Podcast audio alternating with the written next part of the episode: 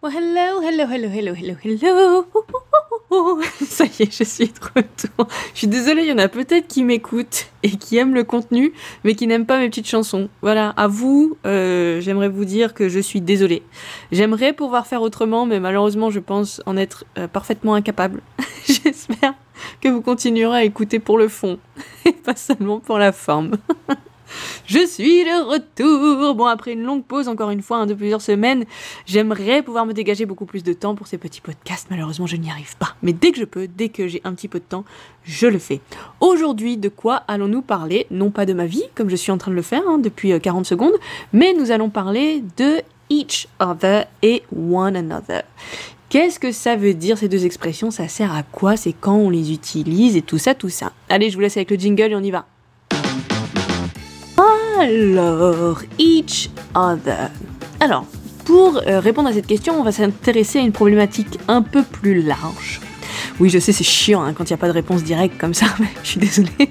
Je ne peux pas vous fournir une réponse comme ça de but en blanc. Ça n'aurait pas, ça n'aurait aucun intérêt, n'est-ce pas? On s'intéresse à une problématique beaucoup plus large qui est la traduction des verbes réfléchis ou pronominaux en anglais. Alors des verbes réfléchis, c'est pas des verbes qui font qui réfléchissent très fort comme ça. Non, rien à voir. C'est plutôt dans le sens de réflexion, comme quand on parle d'une image qui se réfléchit dans le miroir. Voyez-vous? C'est quand on parle de relation de réciprocité entre deux ou plusieurs parties. Je m'explique. Pardon. Euh, quand on dit en français, par exemple, on s'appelle demain. Tout va bien, il n'y a rien qui vous choque. Et pourtant, pour un anglophone natif, apprendre ça, ça doit être quand même assez complexe. Alors j'en sais rien, je l'ai jamais enseigné à des anglophones, mais je suppose. Parce que ce petit S apostrophe, pardon, euh, en fait, est porteur de beaucoup de sens. On dit on s'appelle parce que ça évite de donner deux informations à la fois, qui est je m'appelle et tu m'appelles. On s'appelle. Voyez? C'est un peu comme quand on dit on se regarde. Je te regarde et tu me regardes. Ça évite de répéter deux phrases du coup, d'avoir une seule phrase en disant on se regarde.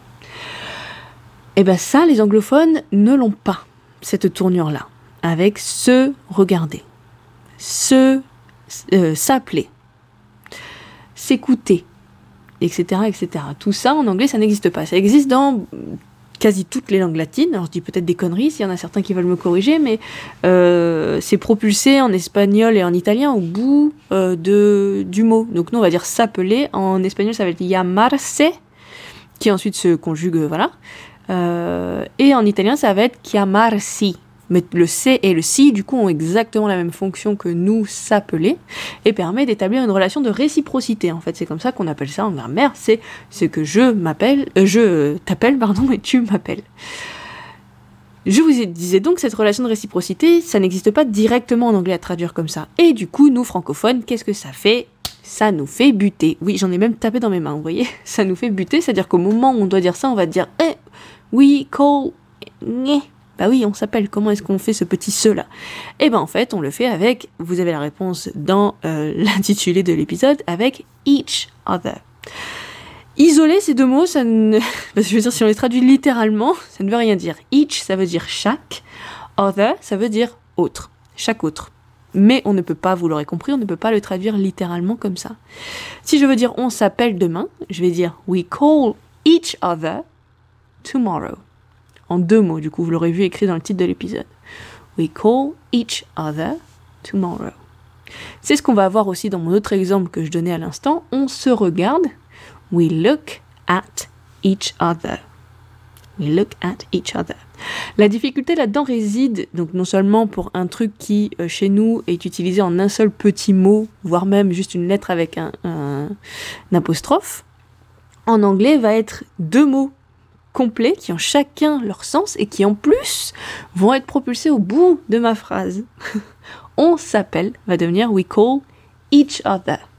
Et la relation de réciprocité, on la trouve là-bas à la fin de ma phrase, après mon verbe en tout cas. We call each other, we look at each other. Petite précision tout de même, pourquoi je parle dans le titre de one another? Qu'est-ce que c'est que ça et à quoi il me sert? En fait, le each other ne va me servir uniquement qu'à décrire une relation de réciprocité entre deux personnes. Je m'appelle, tu m'appelles. Ok? Par contre, si je veux dire on s'est vu, mes frères et sœurs et moi, on était six. c'est pas vrai, hein, mais bon, ceci dit, ça peut marcher dans la vraie vie, parce que j'en ai, j'ai un frère et une sœur, on est trois. Au-delà de deux personnes, quand on dit on se voit, on va plus dire each other, mais on va dire one another. Donc, si je fais une phrase en disant on se voit avec ma sœur chaque samedi, par exemple, je vais traduire ça par we see each other every Saturday. Parce que je ne parle que de ma sœur. Si je parle de mon frère et de ma sœur, par contre, je vais dire on se voit tous les samedis, mais cette fois-ci, je vais traduire ça par we see one another every Saturday. Alright? Vous avez vu, j'ai fait une petit, euh, petite pause, un petit blanc pour euh, vous permettre d'assimiler l'info. Allez, on est déjà un peu plus de 5 minutes d'épisode. Je pense que euh, pour cette petite notion, ce sera bien assez. Si jamais vous sentez que vous avez besoin d'explications complémentaires, n'hésitez pas à me laisser des petits commentaires, soit directement sur les plateformes de streaming, là où vous écoutez mes épisodes, soit sur tous mes réseaux sociaux que je donne à la fin. Voilà, c'est tout pour moi pour aujourd'hui. J'étais tellement contente de pouvoir enfin avoir le temps de réenregistrer réenregistrer un épisode et je vous dis à très bientôt. Ciao Et voilà, c'est tout pour cet épisode. Mais il y en a plein d'autres et il y en aura plein d'autres. Pour ne rien louper, n'hésitez pas à vous abonner et à suivre mon actualité sur Facebook et Instagram. Elise Formatrice Anglais, c'est moi. Oui, c'est moi. Ciao